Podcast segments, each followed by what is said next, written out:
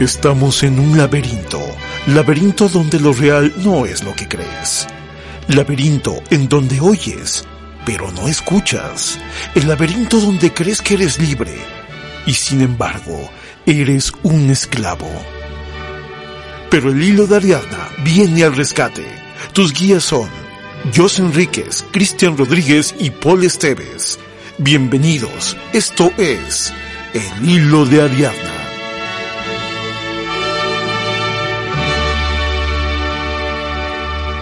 Buenas noches, buenos días, buenas madrugadas, en donde quiera que ustedes se encuentren, tiempo presente, pasado, futuro, en cualquier lugar de este planeta Tierra, galaxia, cúmulo de este, este, cúmulo estelar, donde quiera que estén ustedes. Esta es una sesión más de El hilo de Ariadna. Estoy muy contento de estar hoy aquí y eh, me gustaría dedicar este programa, es, sí, este programa, esta emisión, a mi amigo Martín Noriega. Hasta ahí lo voy a dejar. Quiero, es un gusto para mí estar de nuevo con mis amigos, mis compañeros, y quiero presentarles a la voz juvenil del programa, así como el locutor de los ochentas. A la voz juvenil del programa tenemos a Dania Elena. Dania, bienvenida. Hola, Paul, ¿cómo están todos? Espero estén muy bien. Claro que sí. Y pues nada, otro día más aquí aprovechando el tiempo de una buena forma y pues nada, deseo la palabra a Cristian. Gracias, gracias, Dani, gracias. Este, bueno, pues hola, hola a todos, eh, todo lo que todos los que nos escuchan. Hoy, este, quédense con nosotros. Tenemos un programa muy interesante. Este, y sin, sin adelantar y spoilear más, le cedo la palabra a, este, a Jos. Hola, qué gusto tenerlos de vuelta. Pues esperamos que, que tengamos un público que nos esté escuchando, que también esté cuestionando y que esté contestando también las, los, el debate. Y esperamos que hoy tengamos audiencia de Jalisco, esperamos escucharlos y que se hagan presentes porque traemos un tema muy polémico. Así es. Así es. Pues mira, ya diste la introducción, entonces ya vámonos. ¿Cuál es el tema de hoy, querida Jos? Pues eh, vamos a hablar de, de un personaje, de uno de los grandes arquitectos mexicanos, que seguramente todos han pasado por las torres de satélite y, y han visto los colores que, que, salen de ahí, ¿no? Que son como emblemáticos y quién sabe si sepan de quién es, si, se cuestionen también de quién, de quiénes son, de qué épocas son y qué representan, ¿no? Pero son unas, eh, esa como la, la casa emblemática que está en Tacubaya, la casa de Barragán, eh, no sé si alguno de ustedes ya, ya tuvieron la posibilidad de visitarla y si no, vayan. De hecho, también es como muy grato. Entonces esto va a girar a partir de la polémica de Luis Barragán, ¿no? Y, y pues como hoy día hay muchos investigadores que dedican su, su, que dedican como su obra a Luis Barragán, nosotros no nos vamos a detener específicamente en profundizar eh, la obra de Barragán toda su cosmovisión que gira en torno a, la, arquitectura que él propone, sino más bien a un tema polémico en, qué terminó siendo sus... Ay, ay, en qué terminó siendo el cuerpo, las cenizas del de, de arquitecto. Entonces, eh, no sé si alguno de ustedes quiera eh, solamente mencionar algo curioso de, de Barragán o, que, o ¿Qué les trae como en memoria de este arquitecto? ¿Cuál es como su acercamiento con Luis Barragán? Wow, pues es que es, es este impresionante la conjunción en su arquitectura, tanto de la influencia de sus viajes, la influencia de los lugares que visitó, este, eh, la influencia que tiene eh, las tradiciones vernáculas, no solo las mexicanas, sino también las internacionales, eh, y, y, todo este estilo internacional que le encierra, ¿no? No solo, no solo esta cultura, cultura muy colorida, muy mexicana, sino también este, los aditamentos y la simbiosis que hace con otras culturas.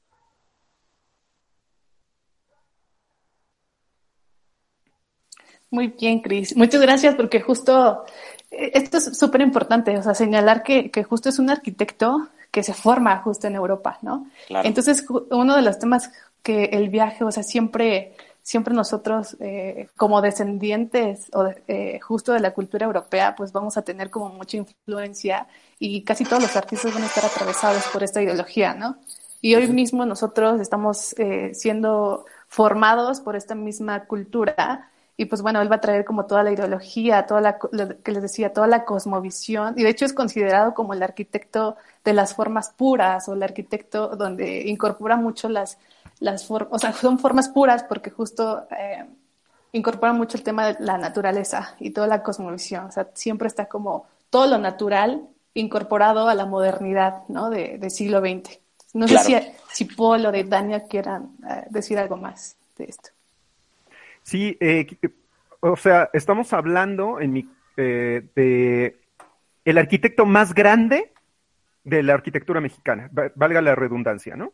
Eh, y mira, tenemos que ser conscientes de que, y ojo que estoy hablando de que la tradición arquitectónica en México tiene pléyades bien importantes, ¿no? O sea, estamos hablando de, la cumbre de una élite que va desde Ricardo Legorreta, Teodoro González de León, Juan Sordo Madaleno, obviamente se van a ir muchos, ¿no? Pero de los que ubico ahorita, Matías Geritz, que trabajó con el maestro Barragán, que trabajó con eh, eh, él y Chucho Reyes, Jesús Reyes, en las em, torres de satélite, ¿no? Mario Pani, el arquitecto Pedro Ramírez Vázquez, estamos hablando de arquitectos de nivel, y luego sobre esa élite, la cereza del pastel es el maestro Luis Barragán, cuya em, elegancia, simplicidad, melancolía, este, por momentos hay gente que lo ha relacionado con la pintura metafísica de, em, ay, se me fue este, el, ay, el nombre de este pintor, discúlpenme ustedes y discúlpenme la audiencia, este, Giorgio de Chirico, Giorgio de Chirico, este, por, por esos, em, por esa intervención en su, en su arquitectura, ¿no? Entonces, para mí, ¿sabes yo un poco cómo pensaría a, a, a Luis Barragán? Es nuestro Juan Rulfo de la arquitectura. ¿Por qué? Porque Juan Rulfo solo tiene dos libros dos libros que lo llevaron a la escena, al, al, topos, al topos Uranus de la literatura, y el maestro Luis Barragán solo tiene, en, el caso de, casas, solo tiene siete casas. dime qué arquitecto en el mundo tiene siete casas, siete casas de, de, arquitectura propia, de la que podemos hablar propiamente de la escuela Barragán, con siete casas es eh, una élite en, el mundo, ¿no? Entonces, solamente Luis Barragán. Con una obra aparentemente muy corta, ¿no? Así es, pero que es sustanciosa, ¿no? por eso lo, lo, relaciono con este el maestro Rulfo, Juan Rulfo. Dani, ¿querías comentar algo? Sí, bueno, no puedo agregar tanto de lo que ya dijeron, pero sí, sí es cierto, Re, como que eh, la casa del Pedregal, mm. eh, supernatural, minimalista, algo moderno, o es todo lo que han dicho y sí, lo, lo podemos ver en esta, en esta casa en el Pedregal.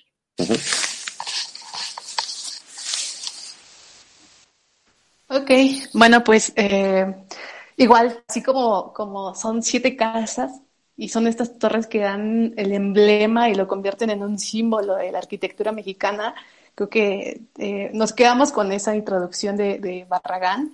Y acá viene la polémica, porque fíjense que, justo, además de, la, de lo grandioso que, que pueda ser su obra, sino él también como, como persona, ¿no? Y, y que después de su muerte se convierte también como un artista patrimonio. Así es. Y ahí también hablamos eh, justo y ponemos como en tela de juicio, me gustaría ponerlo en tela de juicio y discutirlo con ustedes, ¿no? O sea, que tanto todos estos artistas y todos estos monumentos que se consideran patrimonio de la humanidad eh, y, propiamente de los mexicanos, ¿no? En este caso de, Barragán, de, de, Frida, de Tamayo, de quien ustedes quieran pensar. O sea, ¿qué tanto? O sea, nos, porque nos han vendido la idea de que sí, que son nuestros artistas y que nos pertenecen y que si una obra de, de Tamayo sale a, una exposición internacional, el dinero que se recauda es nuestro, es para todos los mexicanos, ¿no? Nunca hemos recibido nada. sí, claro.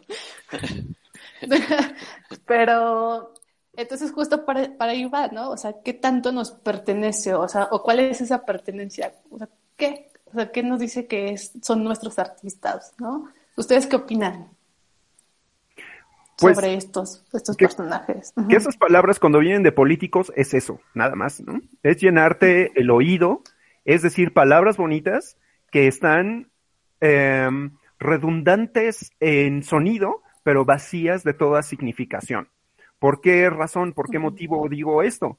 Porque, siendo concretos, en el caso de cuando muere el maestro Barragán en 1988, todo su acervo queda en una especie como un, como un limbo hasta que Vitra, este despacho suizo, decide comprar por 3 millones de dólares este archivo. o sea, ¿cómo es posible? Digo, millones. Pero ¿qué onda con el gobierno mexicano? Aquí, o sea, insisto, ¿no? Estamos hablando de un arquitecto que eh, eh, es el segundo en recibir el Pritzker, el premio Pritzker. Para quienes no sepan, está considerado, es un premio de arquitectura muy importante. Algunos eh, dicen que es el Nobel de la, de la arquitectura, ¿no? Y que ese premio, la condición es de que se da a la obra de arquitectos que enriquecen el conocimiento humano. No más, no más eso, ¿no?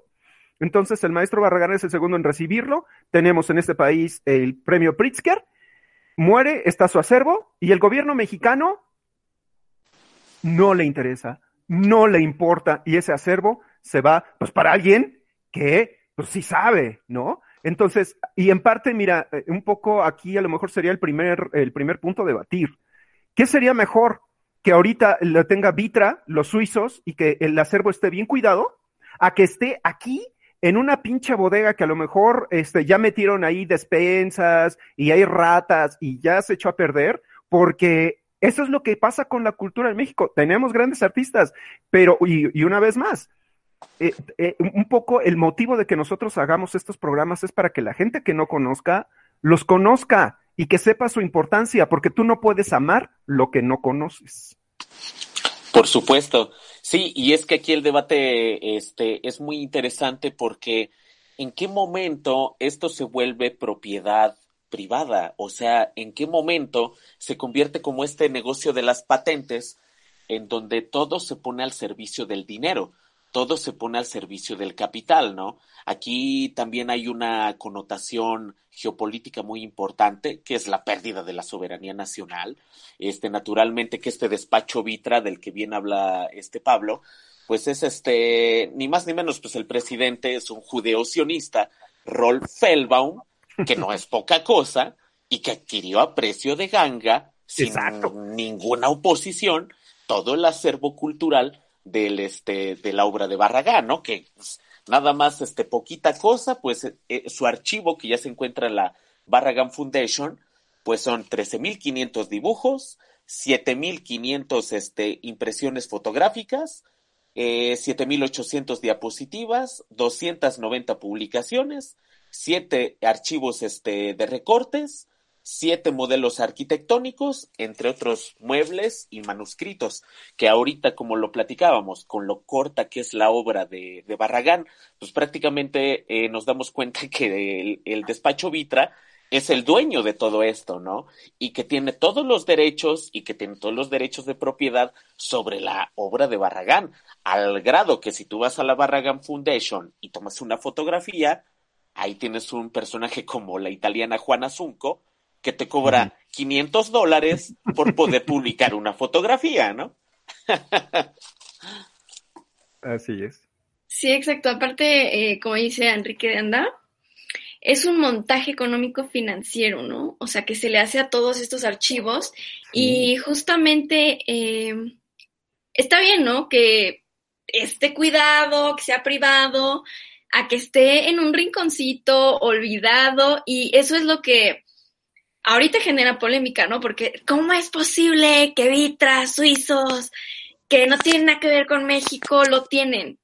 Pero si no lo tuvieran, estaría en un rincón y hay muchos archivos que la UNAM tiene ahí, ¿sabes? Entonces, es esa polémica que, que hay porque alguien, eh, los extranjeros llegan y, y, lo quieren para ellos, no lo quieren cuidar. Sí, fíjate, eh, está, el mismo es el caso, por ejemplo, con eh, los archivos de Gabriel García Márquez. Gabriel García Márquez, que estuvo mucho tiempo viviendo aquí en México, digo aquí, perdónenme, este me va a ganar la, la parte Pati Chapoy, este, pero bueno, a una chica que amé muchísimo, este, con la que tuve una relación muy importante para mí, este, su mamá era la secretaria particular de Gabriel García Márquez, ¿no? Entonces, pues cuando muere el Gabo, también ese, eh, ese, esos archivos, ¿dónde quedan? Pues, ¿quién crees que se puso listo? La Universidad de Texas. Y compró todo eso y allá lo tienen. Esta, sucede un poco también lo mismo. Está en vida la maestra Garaciela Iturbide, esta gran fotógrafa mexicana. Y, aquí puedo estarme equivocando, pero estoy casi seguro. Si, si estoy cometiendo un error, por favor, alguien de, de, nuestra audiencia que me corrija. Pero la maestra también, ella en vida vendió, decidió vender a la Universidad de Texas su, su archivo. Lo cual, ¿sabes qué? Para mí me parece que ha hecho, uno podría pensar, ah, qué maldita, que no sé qué. No, hizo lo correcto, porque aquí sus negativos, todo su trabajo de investigación, este, iba a terminar enmoheciéndose en una bodega llena de archivo muerto, de papeles que, que se iba a perder. Entonces, mejor que lo haya vendido y que le haya sacado un dinero que ella puede eh, disfrutar en vida, que esto que está sucediendo, que es nada más la punta del iceberg en el caso de Luis Barragán. Por supuesto, sí. sí. exacto. Aparte del sentido de pertenencia, ¿no? Que tenemos los mexicanos sobre algo que ni siquiera es nuestro, pero tampoco es de alguien más. O sea, es, es como, ah, como saber por qué lo tienen ellos, por qué nosotros. O sea, si lo aprovecha la gente que lo compra, pues está bien. Sí, que la gente que lo compra, es que el conocimiento es poder. Por eso esta gente compra esto, ¿no? Y por eso lo cuida bien, sí, como decía la maestra Graciela de Turbide. Yo sé que estos tipos van a tener mis archivos, eh, mis negativos, a la temperatura correcta. O sea, por eso lo, lo está vendiendo. Ahora, yo, fíjate aquí, yo les preguntaría, ¿qué pasaría con si, si uh, las cenizas de Juan Gabriel las comprara la Universidad de Texas. Que obvio, la universidad jamás va a comprar eso, ¿verdad? Pero allí habría una revolución. Oh, sí, sí, sí, sí. Allí sí. Cañón. Oh. El pueblo indignado. Recuperamos el territorio. Es, recuperamos claro, Texas, claro. claro. Maldito Santana, ¿no? Exacto, ¿no? Sí, y ojo, es que aquí una de las cosas que pudiéramos perder de vista que efectivamente eh, a nivel de conservación puede haber beneficios porque efectivamente las obras las, las tienen en mejores condiciones de las que pudieran estar en otro lugar. Pero aquí el asunto, y a la polémica a la que vamos a ir ahorita más adelante, es que también ya estas fundaciones pueden hacer uso de esta información y de este contenido para ya causas que ya no son tan inocentes para el autor inicial, sino ya también para darle fama a oportunistas, a revistas y demás, pero todavía no me meto en eso para, para su debido momento. Sí, la verdad es que qué bueno que, mencionan todo esto y que menciona Dani el tema de la UNAM, porque, porque justo la UNAM es una institución, ¿no? Es una señora institución, como decía mi maestra de Latinoamérica.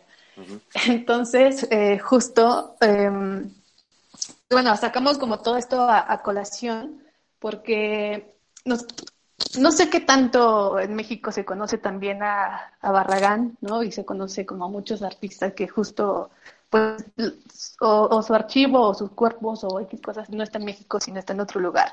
Y que ahí también viene un dato interesante, que no es algo nuevo, es algo de siempre, ¿no? Tan es así que, que bueno, los españoles estuvieron por tres siglos en en territorio que ahora es mexicano, ¿no? eh, el propio Maximiliano en el siglo XIX dijo, ¿qué onda con los mexicanos? O sea, tienen tanto, pero no saben hacer esto. Incluso las mismas crónicas de, viajeros del siglo XIX, o sea, y, justo esta denominación que en algún momento se le llamaba como, como los salvajes, los bárbaros, porque decían, y tienen una inmensidad de cielo y una inmensidad de territorio y una, una cantidad natural para ser ricos y, y, no se han domado ni ellos mismos. O sea, imagínate, a ese grado, o sea, llegaban como las palabras de los extranjeros a México, ¿no? Entonces, eh, solo eso, o sea, decir que no es nuevo. Y, y, y tan no es así que, que, hoy día sigue permeando también esta ideología. Lo tenemos con el, el señor presidente que dice, no, no, necesitamos eh, que nos pidan disculpas, España. Necesitamos que nos regresen el penacho. Sí, güey, pero ¿para qué lo quieres? O sea, apenas la esposa dijo, se fue a, la esposa se fue a París, ¿no? A hacer su tour, el gran tour de Europa, eh, diciendo que va a recuperar elementos eh, que pertenecen a México y es como, ¿en realidad quieres eso? Claro que no. O sea, lo que están buscando es eh, darte a conocer como la primera dama, aunque digan que no. Entonces, bueno. Sí se terminan colgando estos oportunistas, ¿no? Aprovechándose de, de, este, de la falta de identidad del pueblo mexicano, que todavía sigue pensando que, que únicamente somos herederos de, de, de, esta, de esta patria indígena del Valle de México, pero todo lo español resulta que se crea esta leyenda negra de, de la opresión, de la dominación, de la conquista, del exterminio y demás, y se desconocen tanto esas partes, y, y, y en México estamos muy acostumbrados a idolatrar a los antihéroes, ¿no? Estamos muy acostumbrados a idolatrar personajes de la talla de, válgame Dios, de Benito Juárez, que este, que iba a hipotecar el, que más bien hipotecó en el MacLean Ocampo el territorio nacional, pero este, pero pues resulta que ella se, se viene la guerra de secesión en Estados Unidos y entonces pues todo se termina frustrando, ¿no? Así es, y que una vez más, palabras... Ahí está su, su Benito Juárez. Exactamente, exactamente. Y que una vez estas palabras rimbombantes de sí, vamos a regresar a México lo que se han robado, cuando ellos mismos saben que eso es imposible, que no se va a lograr, pero es poner a discusión algo inútil para dejar de lado las cosas verdaderamente importantes, ¿no? Claro. Entonces, no caigamos en, en, el es lo que mejor que podemos hacer, no caer en el juego de estas personas que son unos malintencionados, porque no son inocentes, uh -huh. son malintencionados, pretenden llevar a la, al plano de la discusión cosas que, que no son, porque imagínate, si eso fuera, este, el Louvre se quedaría vacío, ¿Cuántos Uy, este, museos en Inglaterra, por ejemplo, quedarían sin nada de todo lo que han saqueado? Uh -huh. Claro. No, y ese es otro tema súper interesante, el tema de los museos y de las instituciones, ¿no? O sea, uh -huh. aún, aún cuando ahora hay mucha gente que, pues, yo todavía me considero como admiradora de los museos, pero claro. yo también cuando te, los miras con, con, ojos ya no inocentes, sino con qué hay detrás de todo esto, pues bueno, hay una barbaridad inmensa. Pero bueno, volvamos a, al punto. Quizás sea otro tema. Acá también. Del hilo de Ariadna. Quizás sea otro tema. Eh, entonces, eh, pero a ver, díganme ustedes, ¿quién de ustedes, los que nos están escuchando, no han visto por lo menos una vez en su vida un anillo de compromiso? O incluso ahora mismo, mírense las manos y vean cuántos de ustedes tienen un anillo de compromiso cuántas veces lo ha recibido, porque igual ya lo recibieron más de una vez, ¿no?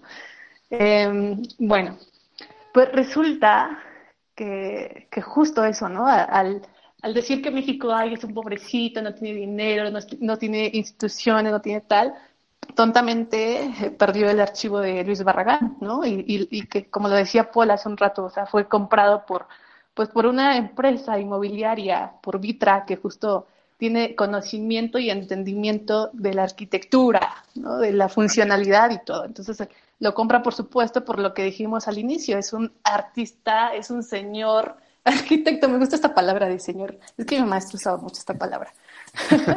y este y entonces, eh, pues nada, lo, lo terminan comprando, está bien cuidadito, y por ahí una mujer revista, como dice Cristian, llamada artista, eh, dijo, vamos a hacer chanchullo, ¿no? Eh, ¿Qué te parece que, que, yo te entrego algo valioso? te, te, doy un anillo de compromiso para tu esposa, ¿no? Ah, eh, se llama, ¿cómo se llama la esposa? Bueno, X, el nombre de la esposa del presidente. Ah, Juana Sanco. Y dice, oye, ¿qué, te parece que me das el archivo de, Luis Barragán? Yo amablemente se lo doy a México, pero a cambio te doy las cenizas del artista. ¿Qué te parece? ¿Y qué creen que, eh, que dijo Sanco? Ah, pues sí, claro, sí, sí. y, es que aquí yo... Pásale. Eh, eh, sí, sí, se ve, se ve un performance asqueroso entre, entre, entre esta artista, Jill Maggett, este, la, la Barragan Foundation, este, y, y esta funda, y, y esta, y, este despacho de Vitra, se ve todo tan actuado, se ve un circo tan triste, que, que es cuando de veras llegas al meollo del arte contemporáneo y, y vemos que, que hay una sobreabundancia de la escritura, que ya cuando nosotros vemos esto es un síntoma significativo de que ya nos alejamos y perdimos de vista el punto de discusión artístico y esto trae como resultado que hay que por lo tanto hay que rellenar de argumentación, hay que rellenar de primeras planas, hay que eclipsar el, el, arte, el arte en sí, o lo que, o lo que quiera que quiso hacer eh, Jill Maggett, y además hay que fundamentalizarla sin razón, ¿no? O sea, aquí ya termina siendo un performance, pero ya eh, dices, bueno, ¿y dónde está el arte? ¿Dónde está el arte en todo esto, no? Además, por ejemplo, una de las cosas, o sea, hay tantas preguntas que han quedado en el aire y eso que la UNAM hizo una mesa de debate donde estaban los, los principales implicados y todo, entre ellos Cuauhtémoc Medina, el curador del museo de, eh, del MOAC. Pero este señor, o sea, eh, su característica principal es echar más humo sobre el humo. Entonces, este, e, el final de la discusión es nada, lo mismo. Uno queda lo mismo que antes del, de, de, la discusión, pero entonces la UNAM se lava las manos diciendo, pues sí, hicimos esta exposición donde se expuso este anillo, donde se hizo, se llevó a cabo toda esta parafernalia barata y de tres pesos, para que esta artista Jill Majid, que antes de esto nadie la conocía, que ahora se pone en el, en el horizonte de galerías gracias a esta polémica, que además este, hay cosas ahí muy turbias. Entonces, este, queda todo súper brumoso de quién, quién autorizó, quién firmó, porque ella dice que la familia Barragán este, le autorizó y hay un licenciado de la UNAM que dice, no, sí, es que todo se llevó conforme a derecho. Los familiares de, de, maestro Barragán estaban enterados. Cuando los mismos familiares dijeron, nosotros nos enteramos por una nota del, de periódico. periódico, sí, sí, por supuesto. Dani, ¿querías comentar algo? Sí. Es, es una sátira, ¿no? Eh, lo que se hace en el, en el arte contemporáneo. Lo mismo que hace Jeff Koons, Champ, este, Andy Warhol, ¿no? El pionero. Exacto. Entonces, es justo lo que en una entrevista, eh, ay, no recuerdo muy bien si fue entrevista o eh, como preguntas, ¿no? Para ella. pero allí le, eh, dijo que se hacía con respeto para, para, eh, para Luis Barragán, para la familia, que para la vida, porque, porque para ella eh, el legado es sobre la vida, ¿no? Entonces, no sé, no sé qué opinan ustedes de eso, porque no, no, como que no me, no me cuadra que quiera hacer algo sin autorización previa, ¿no? Sí, claro, porque es la, de, algo ajeno. Es la manera de cuélgate de la estrella de Luis Barragán, este, porque, bueno, ¿por qué no realizó esta técnica del diamante y de eh, proveniente de las cenizas? Pues de las cenizas de su perro, de las cenizas de su abuela, ¿no? O sea, eh, tenía que ser forzosamente colgarse del éxito de Luis Barragán para oportunista y arribistamente, pues hacerse de un hombre. Eso es lo que ya verdaderamente eh, quitándonos a lo mejor esta parte de la apropiación nacional, pues sí indigna, ¿no? Porque es una, es una impostura del arte. Comete seriamente los ocho pecados capitales del arte contemporáneo, este, eh, que es ariete de la posmodernidad que estamos viviendo, y entonces dices, bueno, qué basura están pretendiendo hacerme tragar, ¿no? Y aparte, ella, sí, o sea, textual lo dice que es hacernos eh, pensar y hablar de ese tema que ella, eh, de su proyecto que ella propone, ¿no? Y que en general escándalo, polémica, para que nosotros nos, nos pongamos en debate y sí lo hablemos, ¿eh? O sea, si quiere que, que lo debatamos, o sea, ella quiere esto, quiere este podcast. Sí, por supuesto, sí. Porque, a ver, ya me gustaría ver que yo, fíjate, ya preparé mi, mi, mi proyecto. Voy a ir a Estados Unidos y voy a ir con la fundación de Frank Lloyd, Lloyd, Frank Lloyd Wright y voy a pedir que lo desenterremos y con sus cenizas voy a hacer un anillo para exhibirlo. ¿Sabes qué me van a decir en Estados Unidos? O sea. Te me regresas. Pero sí, mira, así con cinco patadas en el trasero, porque, porque además es una grosería. Y o no, porque, o sea, cuando lo piensas, dices, pues claro, si es que te van a agarrar a patadas. Con justa razón. ¿A quién se le ocurre? Pero solo en México. Solo en México llega esta tipa, hace una serie de negociaciones que ahí tiene mucho que ver, sí, gente de la familia que ganó dinero, hay gente del mismo gobierno de Jalisco que ganó dinero, gente de la misma Fundación Barragán que ha ganado dinero, y eh, para hacer este performance que llega incluso hasta lo kitsch. Exactamente. Y que aquí nos tendríamos que hacer la pregunta, ¿qué gente está detrás de Jill Maggot? o sea, porque, como bien lo acabas de decir hace rato, este Pablo, este, si eso lo hiciéramos, este, eh, yo, Dani, este, Pablo, yo, nos mandan al carajo. Esto, esto habla de que hay poderes eh, externos asociados a Jill Maggot que le ayudan y le facilitan estas negociaciones para que todo salga fácil, de novela, de, de, de, de performance asqueroso, ¿no? Porque a mí me gustaría saber si todos los trámites lo hizo con su visa de turista. O con qué, no. ¿Sí? O con qué calidad, en qué calidad de, de, era su estancia aquí, que pudo hacer todos esos trámites. Me gustaría saber. Y es algo que queda en la bruma. Dani, ibas a decir algo. Es que, bueno, sí, sí han eh, dicho que hay gente que está como ahí, que firmó y testigo y no sé qué, y la gente yo nada que ver. O sea, sí se fueron por izquierda, ¿sabes? Ajá.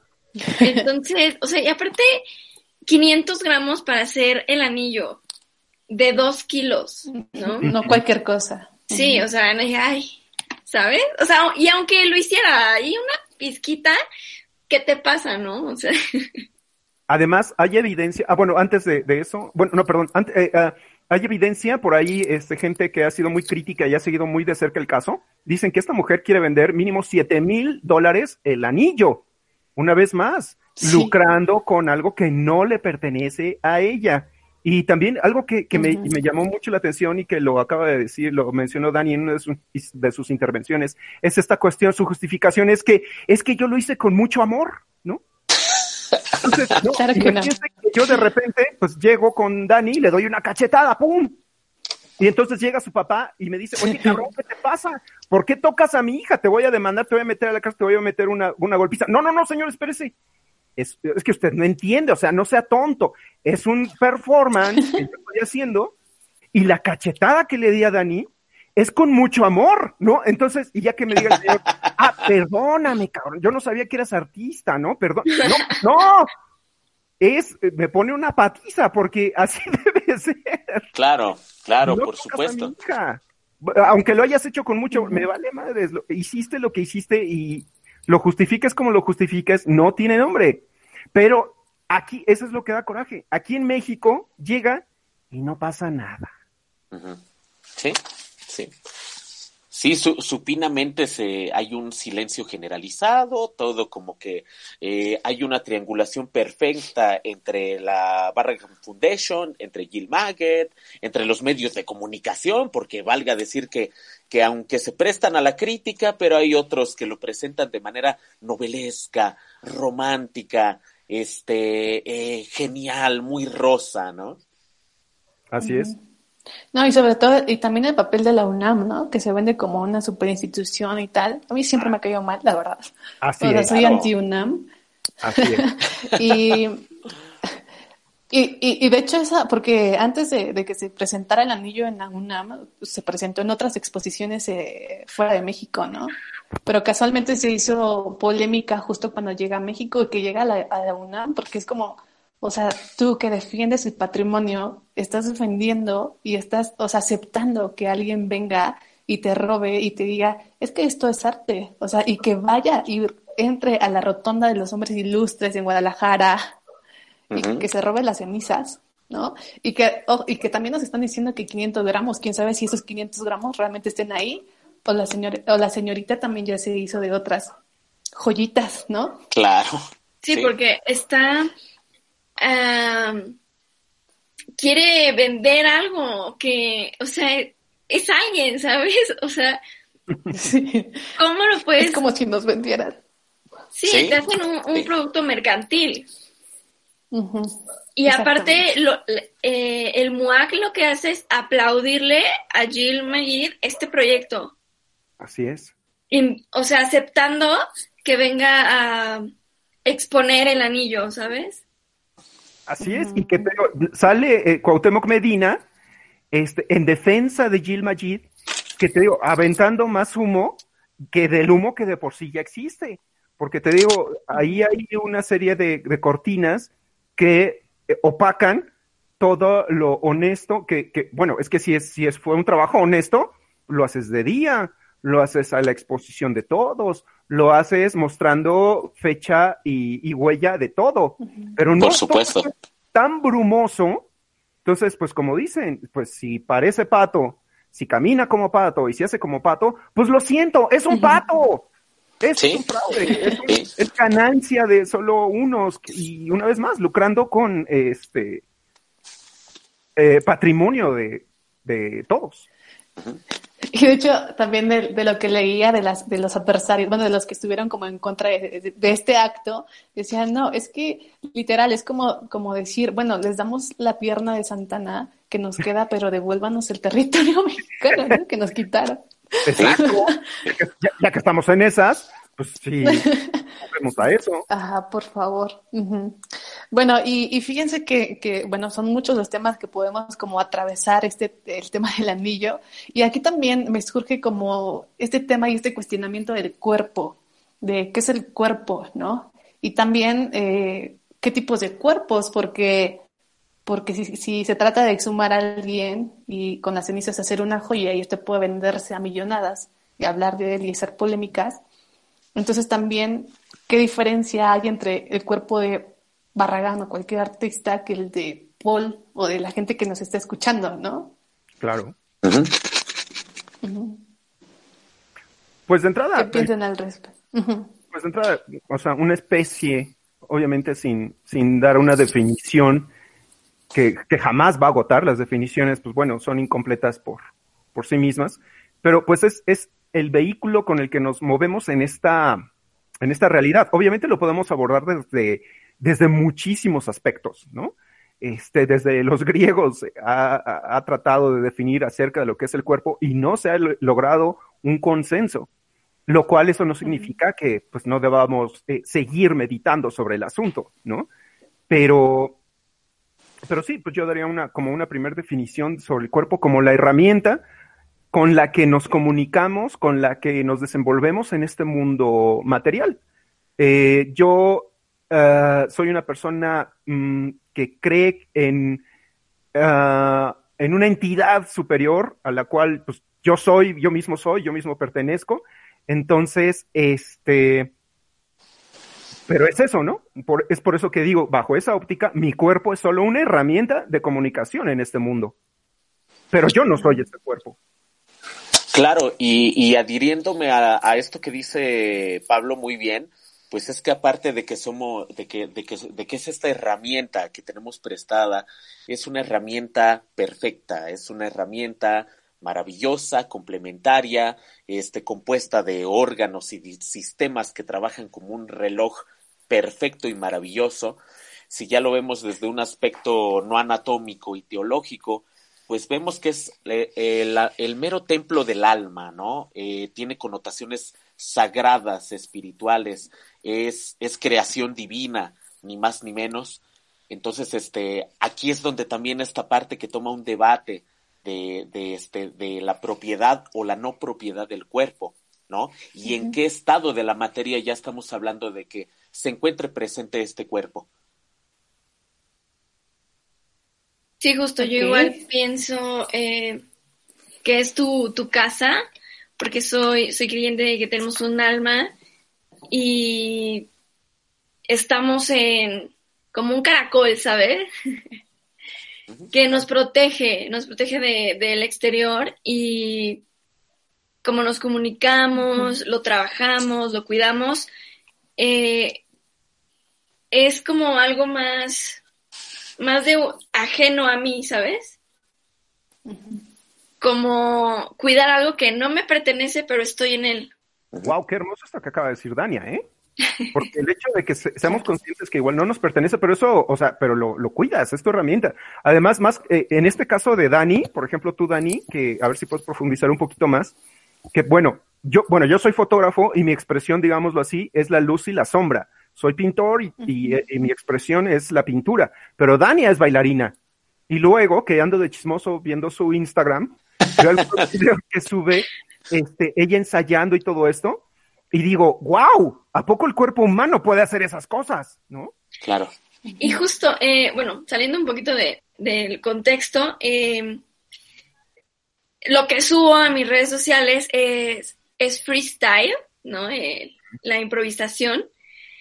Y, y grandes bailarines, maestros, creemos los bailarines que los maestros son maestros de vida, porque justamente nos inculcan que el cuerpo no es tuyo, pero lo tienes que cuidar y lo tienes que trabajar, porque en algún momento ya no será tuyo. Y cuando eh, hablan de coreografía y un freestyle, es primero el freestyle y hablamos de poner el alma en cada paso que damos. Y entonces es, cuando el cuerpo hace que tu alma se exprese a través del cuerpo. Y Totalmente. Yo amo bailar, os invito a bailar.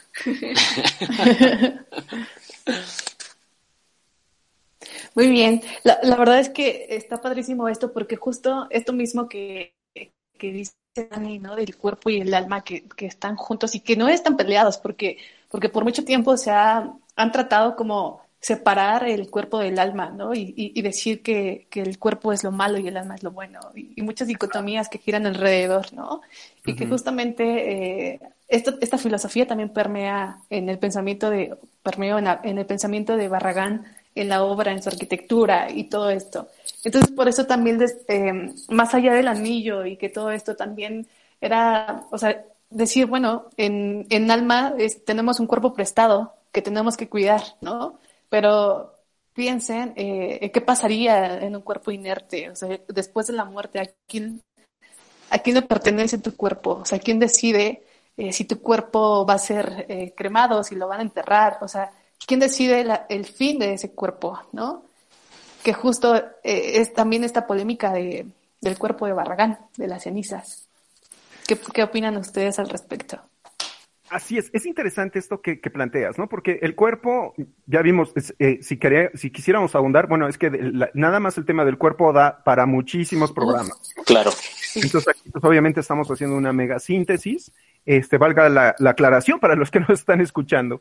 Entonces, este, el terreno, el, el cuerpo es el terreno de una gran cantidad de, de posibles escenarios, desde el escenario sexual y si nada más nos vamos a la rama sexual, son muchos escenarios, o sea, porque es el, es el escenario de lo sexual, pero también la, la, sexualidad incluye la sensualidad, incluye también el dolor, incluye cosas quizás más, depende de la moral de cada quien, este, más profundas, más perversas, más obscuras, insisto, depende de la moral de cada quien, nada más en este aspecto de la sexualidad, ¿no? Si nos vamos a la exploración de la belleza, bueno, tenemos toda una tradición que parte desde, no solo desde los griegos, ¿no? Entonces, este, y, y aquí esto también se vuelve interesante y aquí quizás pudo haber sido algo que pudiera haber eh, sido explorado con mejor sustancia y mejores resultados para Jill, este, el hecho de qué se le puede hacer a un cuerpo muerto. Se le puede, esa es una posibilidad, ¿sí? En efecto, hacerlo diamante, ¿no? Eso eh, pudiera ser una aportación. Ahora, como bien mencionas, en este caso, eh, un anillo hecho diamante de las cenizas de Luis Barragán, pues puede, ahorita más o menos, por lo que es visto, se cotiza entre 7 mil y 9 mil dólares, a el de Paul Esteves, que en este momento, pues, este, solamente sus gatos lo conocen, ¿no? Exacto. Entonces, pues, y los gatos, pues bueno, ni, por un costal de croquetas me lo cambiarían, ¿verdad? Sí, y es que es precisamente aquí en donde encontramos pues los ocho, los ocho pecados capitales de, de esta obra bizarra de, de Gil Mayid, porque, bueno, en primer lugar, este primer pecado capital que es la primacía de la búsqueda de la novedad, ¿no? Naturalmente fue algo novedoso, pero pues esto no tiene precedentes. Este, el segundo pecado capital, pues sería la desaparición de, del significado inteligible, que fuera entendible para, para el ciudadano común, porque esto para el ciudadano común no tiene ninguna trascendencia. Tenemos el Déjame hacer un eh, nada más para, para, complementar un poquito lo que estás diciendo, Cristian, el, acerca del primer punto, porque el arte contemporáneo es adicto a la novedad, pero sin la tradición, pero sin la tradición no es nada. ¿Y a qué me refiero con la tradición? Que se quejan del, de los museos, pero sin los museos no son nada, ¿eh? No son supuesto. nada. Sí, porque aquí a la, a la novedad se le otorga un valor, un valor primario, pero resulta que se establece esta, esta tragedia del último grito. Pero en esta tragedia del último grito resulta que ya no hay más grito, acabas con todo el grito y este, además de que ya se vuelve incapaz de transmitir emociones o hasta el mismo significado de la obra en sí se vuelve indescifrable, porque es tan subjetivo Que, que, que, el, que el artista naufraga en el subjetivismo mismo, ¿no?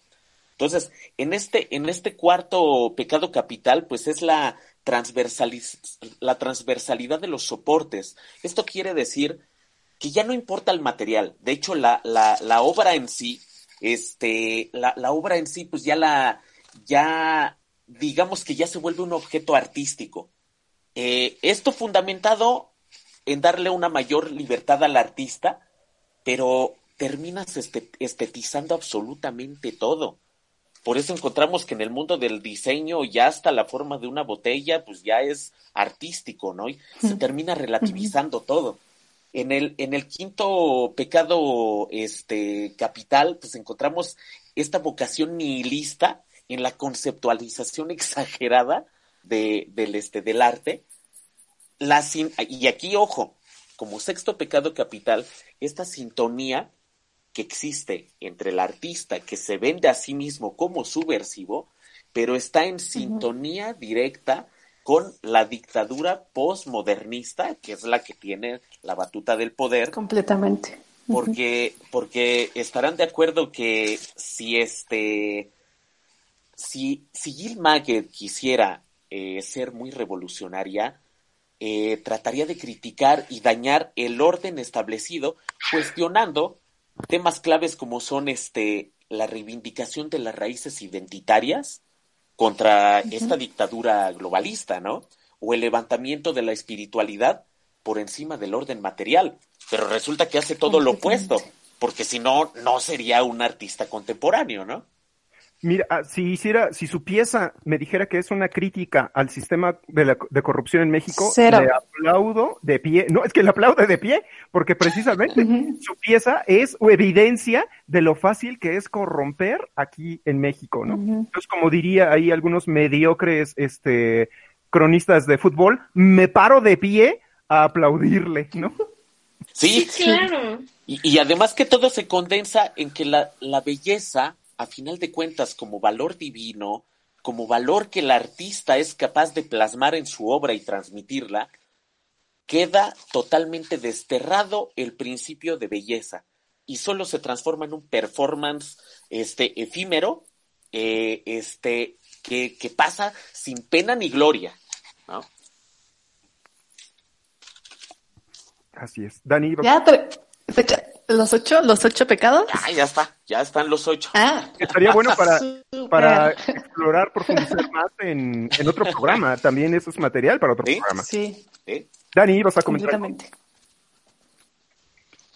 Eh, sí, o sea, a mí la verdad es que fuera de del tema, pero dentro del tema, eh, me pareció convertir las cenizas de una persona, dejemos de que es Luis Barragán, eh, convertir esas cenizas en, en, un en un diamante, sí, sí dije, wow, o sea, eso es posible.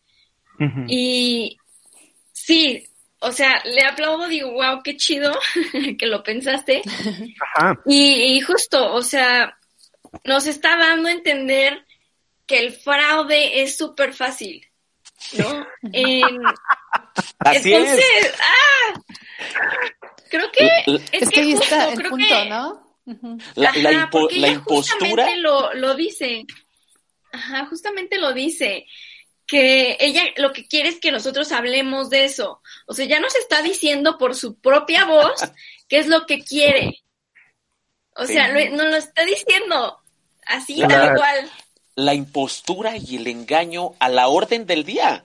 Y, y, hacerlo pasar como arte, ¿no? Porque aquí, bueno, como hablábamos hace rato, esta de, de, personaje Marcel Duchamp y su célebre urinario, que al sacarlo de contexto, pues ya los medios de comunicación, porque valga rescatar aquí que Marcel Duchamp en ningún momento buscó hacer arte de esto, todo lo contrario, él buscó hacer una manifestación del antiarte, pero, pero los medios de comunicación lo vendieron como un cambio de paradigmas, ¿no? E, ese es, eh, eh, también da para otro programa, ¿no? Porque, bueno, que tiene que ver con el arte contemporáneo, porque sí, a mí esto de, el caso de Marcel Duchamp que inauguraría el arte conceptual, en donde la, el concepto pesa más que la, que la obra, la creación del artista, es como cuando dices un buen chiste y todo el mundo se ríe. Porque como el primero en hacerlo fue Marcel Duchamp, como bien acabas tú de, comentar, su intención era hacer arte, era hacer anti-arte. Anti-arte. Del que todos se rieron. Pero desde ahí para acá hay una serie de artistuchos que siguen repitiendo el chiste. Y tú dices, ya maestro, eso ya se agotó hace 80 años. Pero lo, lo, grave es que las instituciones, yo antes quería muchísimo la UNAM, ¿no? Le tenía gran respeto, pero ahora la UNAM ha demostrado que está al servicio de, de todos estos eh, teatreros. Y, que ya es parte de. Exactamente, y que es parte de. Completamente. Sí, que está al servicio totalmente del poder y totalmente, ¿no? Porque aquí ya, ya después de Marcel Duchamp, pues nos topamos con estropicios como el del dadaísmo, que proclama que cualquier objeto, cualquier objeto es arte, ¿no?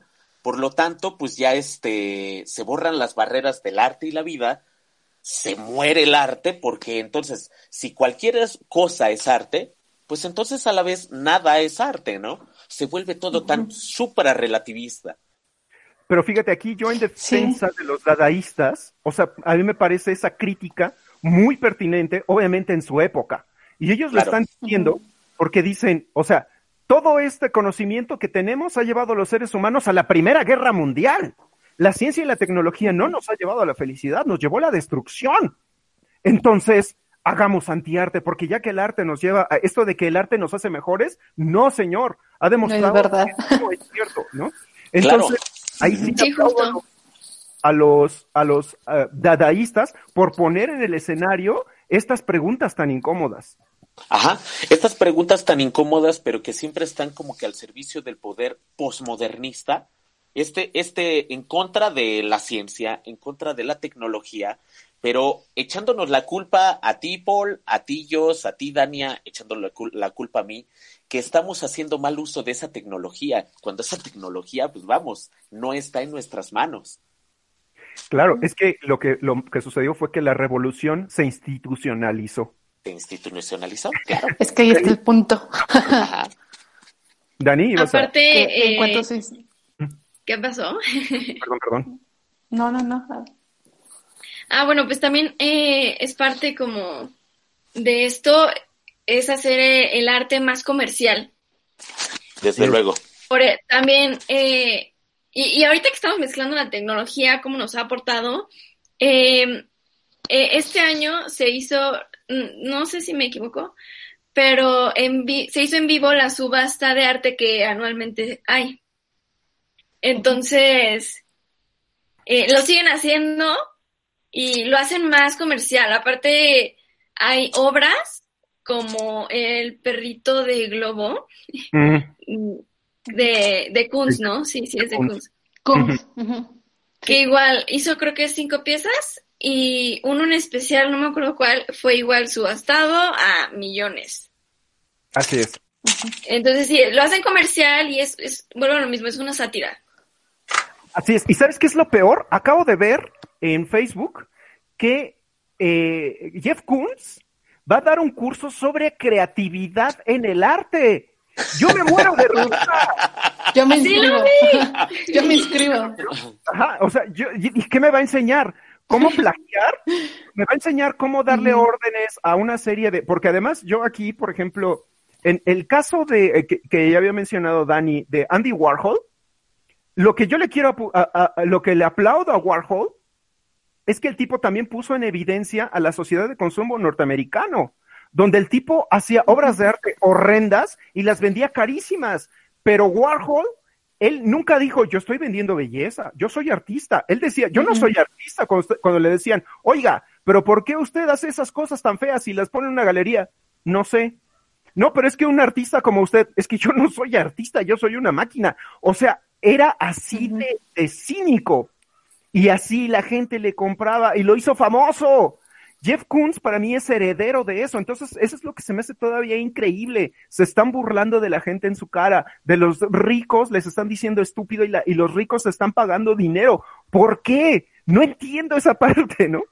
Sí, y es que es totalmente, ¿no? O sea, esta incomunicación ya entre el artista y el ciudadano común ya no hay ningún nexo, ah, existe un abismo tremendo entre el ciudadano común y el, y el artista que, que, ya es insalvable, y no solo con el ciudadano común, sino ya también con el ciudadano oculto, porque ya se vuelve indescifrable.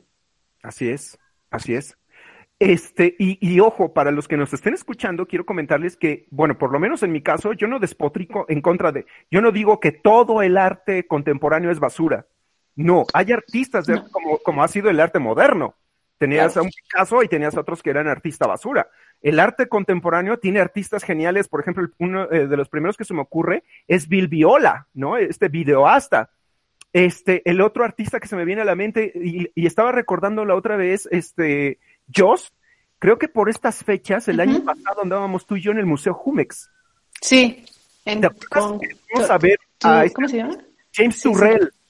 Exacto, ¿no? Que es otro artista que les recomiendo que vean. También es el discurso del arte contemporáneo, pero este tipo juega con la luz de una manera impresionante. Y pues bueno, antes cuando se podía ir al museo, ¿no? Parece que estoy hablando como, como viejito, viejito soy, pero parece que estoy hablando desde hace muchísimos años. Cuando se podía ir al museo, insisto, hace un año, eh, por estas fechas, yo y yo andábamos en el Museo Jumex viendo la obra de James Turrell que aquí, para regresar un poquito al tema, aunque igual otra vez nos, nos salgamos, no importa, perdón, este, pero como esto de la luz, algo que me, se me hace fascinante en la arquitectura del maestro Barragán, si ustedes ven, en su arquitectura, él utiliza poca, que sí, la, que sí hay, pero utiliza poca luz cenital. Más bien es luz que viene de lado, ¿no? Estos grandes ventanales. Y él comentaba un poco porque, bueno, perdón, no es cierto. Algunas de las personas cercanas, porque el maestro era como muy cerrado, hablaba poco de sus teorías. Era admirador mucho de la belleza mm, femenina. Entonces decía que la luz cenital eh, por lo, la creación de ángulos no le favorece a la belleza femenina, la de lado sí. Entonces, este, pues bueno, lo cual me parece un gran acierto. Y una vez más, ¿cómo, cómo la arquitectura, para los que no lo sepan, para los jovencitos que nos estén escuchando, pues se den cuenta de que es eso. La arquitectura no solo crea, crear espacios, es jugar con luz, jugar con sombras, jugar con, con el espacio, con el vacío. Y Luis Barragán es un maestro o fue un maestro en esto.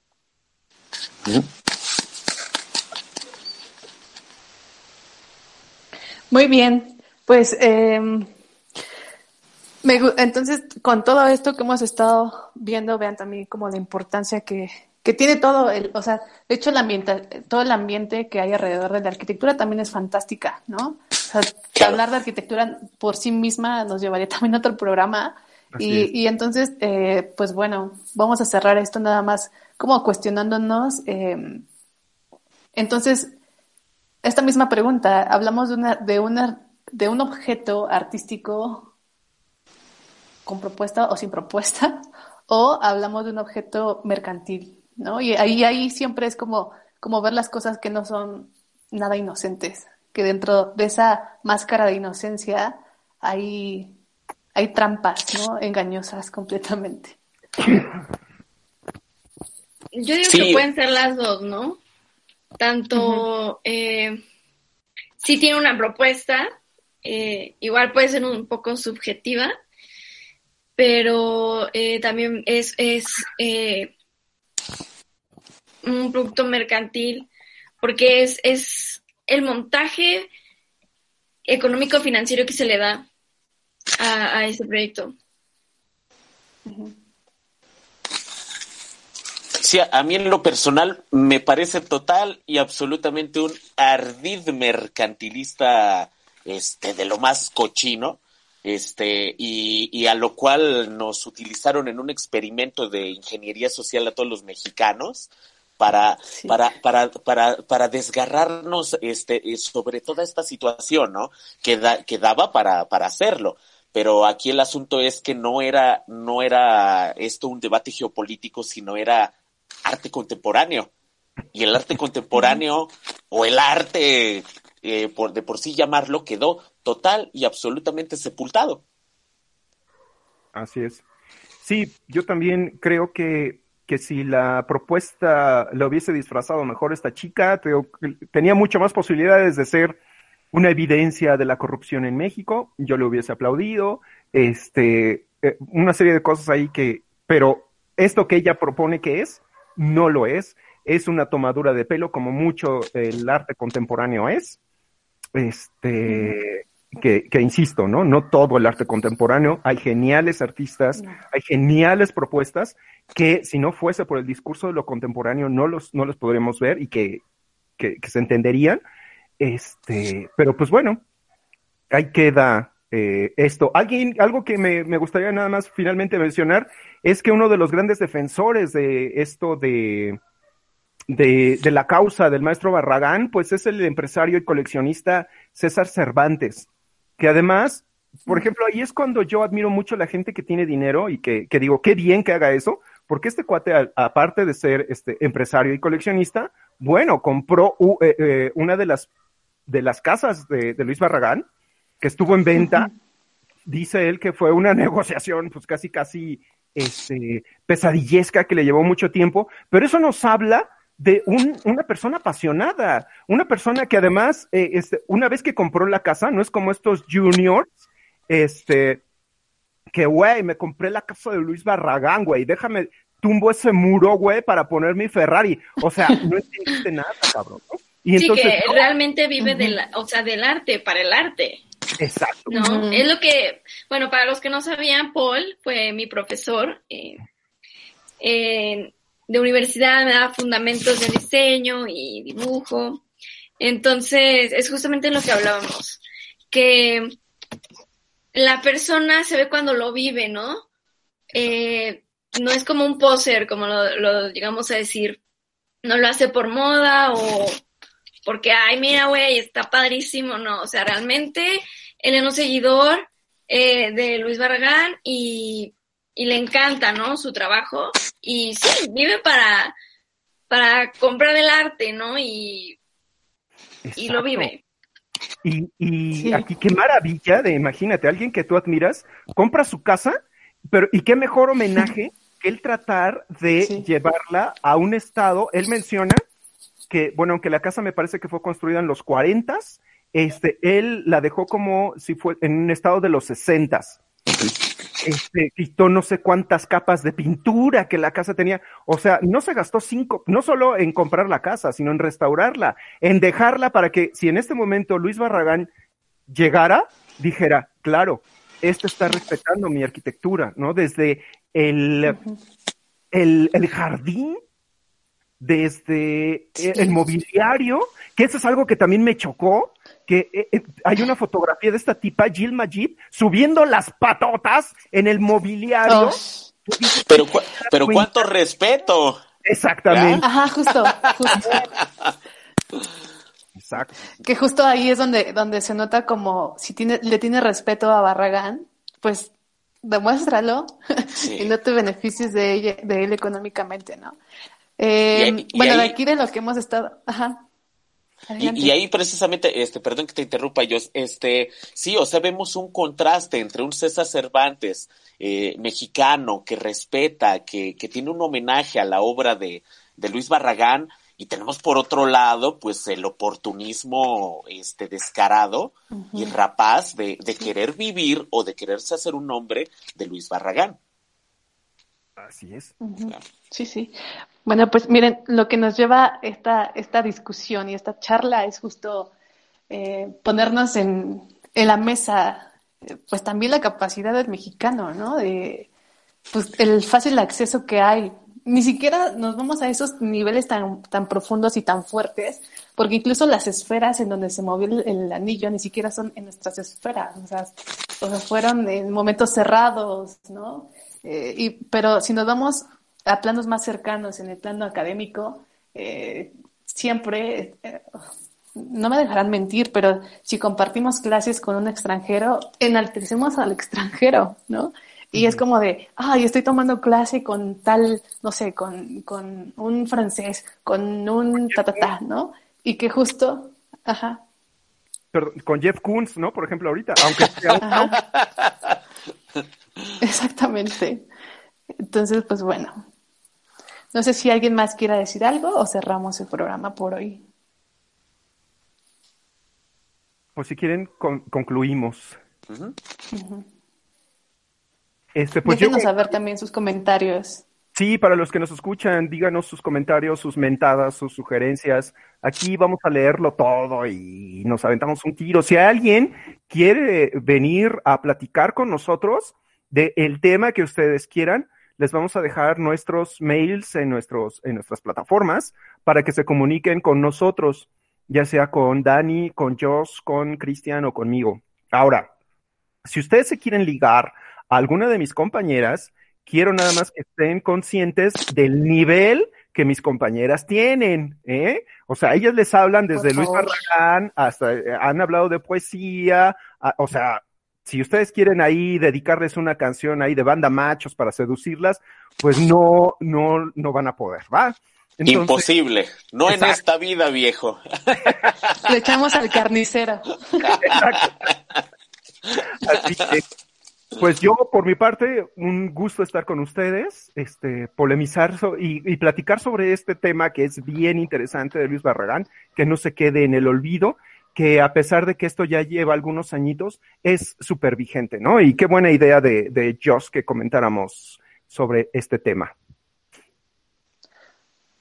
Sí, por, a, propósito de eso, también quiero mandarle un saludo a mi maestra Mine, Minerva Anguiano, que justo fue como mi inspiradora para, para desarrollar este tema. Yo realmente también era algo que, que no conocía y que lo conocí a partir de, de, una clase que tuve con ella y me pareció fabuloso porque seguro, yo que, imagínense, yo que, que estoy como en el mundo del arte, o sea, lo desconocía, entonces también para acercarlo a todos. Pero eso, eso, eso habla bien de ti, de que andas en buen camino en el mundo del arte y no de la de la impostura y del timo este que nos vendieron con Gil, Gil Mayid, ¿no? O sea, válgame Dios. ¿no? afortunadamente no lo sabías. Eso, eso, eso, eso es bueno.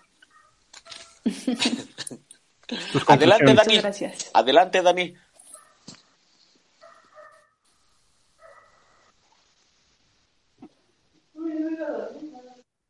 Dani, creo que se. Ah. ¿Me Dani, Dani.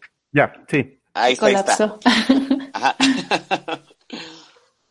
ah, perdón.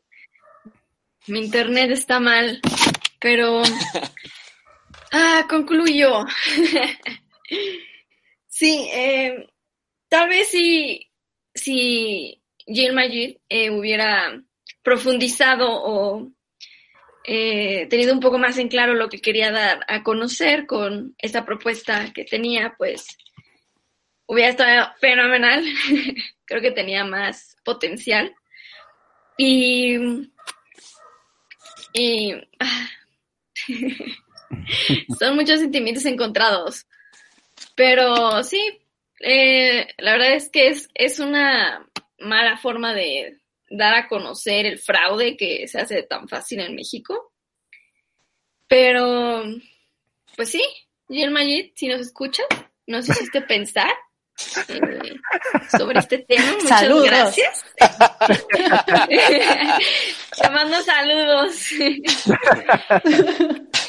es todo lo que puedo decir, lo siento. Dani, hay que decirle, lograste lo que querías, nos hiciste pensar y discutir sobre claro. tu fabuloso anillo. Ya, la, ya la hicimos. Tu objetivo ya está. Ya la hicimos famosa, ya, ya la dimos a conocer de alguna manera. Mis créditos. Exacto, totalmente. De ser una activista pseudopolítica feminista de 20 centavos, pues ya pasó a ser este una prócer del arte contemporáneo, ¿no? Que bueno, pues no es, no es gran cosa. Exactamente. Oigan, oigan, una vez más, un extranjero vino a México y nos dicen, miren, sus riquezas que no saben aprovecharlas, cabrones. Exactamente. Llegaron los, México, cabrones. llegaron los, llegaron los piratas otra vez y nos saquearon el oro. Así es, así es. Eso. ¿Tus conclusiones, Cristian? Este, sí, pues nuevamente, o sea, queda de manifiesto eh, eh, lo fácil que es que es crear un fraude, que es crear un ardid, eh, este, un proyecto de ingeniería social eh, tristísimo, barato, un circo y disfrazarlo de arte, ¿no? Eh, eh, aquí, pues, en este programa siempre vamos a estar críticos y alertas para denunciar esta clase de imposturas. No se dejen engañar, no se dejen envolver en estos ardides, este, en estos ardides baratos. Este, hay que pensar más allá siempre. Y, y, por eso es que siempre seremos políticamente incorrectos aquí de este lado, ¿no? Nunca seremos complacientes, nunca hablaremos bonito, este, entonces, con eso concluyo. Muy bien, pues en el laberinto donde todos piensan igual, donde todos dicen lo mismo, donde todos ven lo mismo, eh, nosotros el hilo de Ariadna pretendemos ser precisamente una guía para, como bien dijo Cristian, no salir de, quizás no salir del laberinto, pero sí ir más allá. Esta fue una emisión más de El Hilo de Ariadna. Los esperamos en la siguiente emisión. Muchas gracias a todos y seguimos comunicados. Bye bye. Esto fue El Hilo de Ariadna. Te esperamos la siguiente emisión para resolver juntos el siguiente laberinto.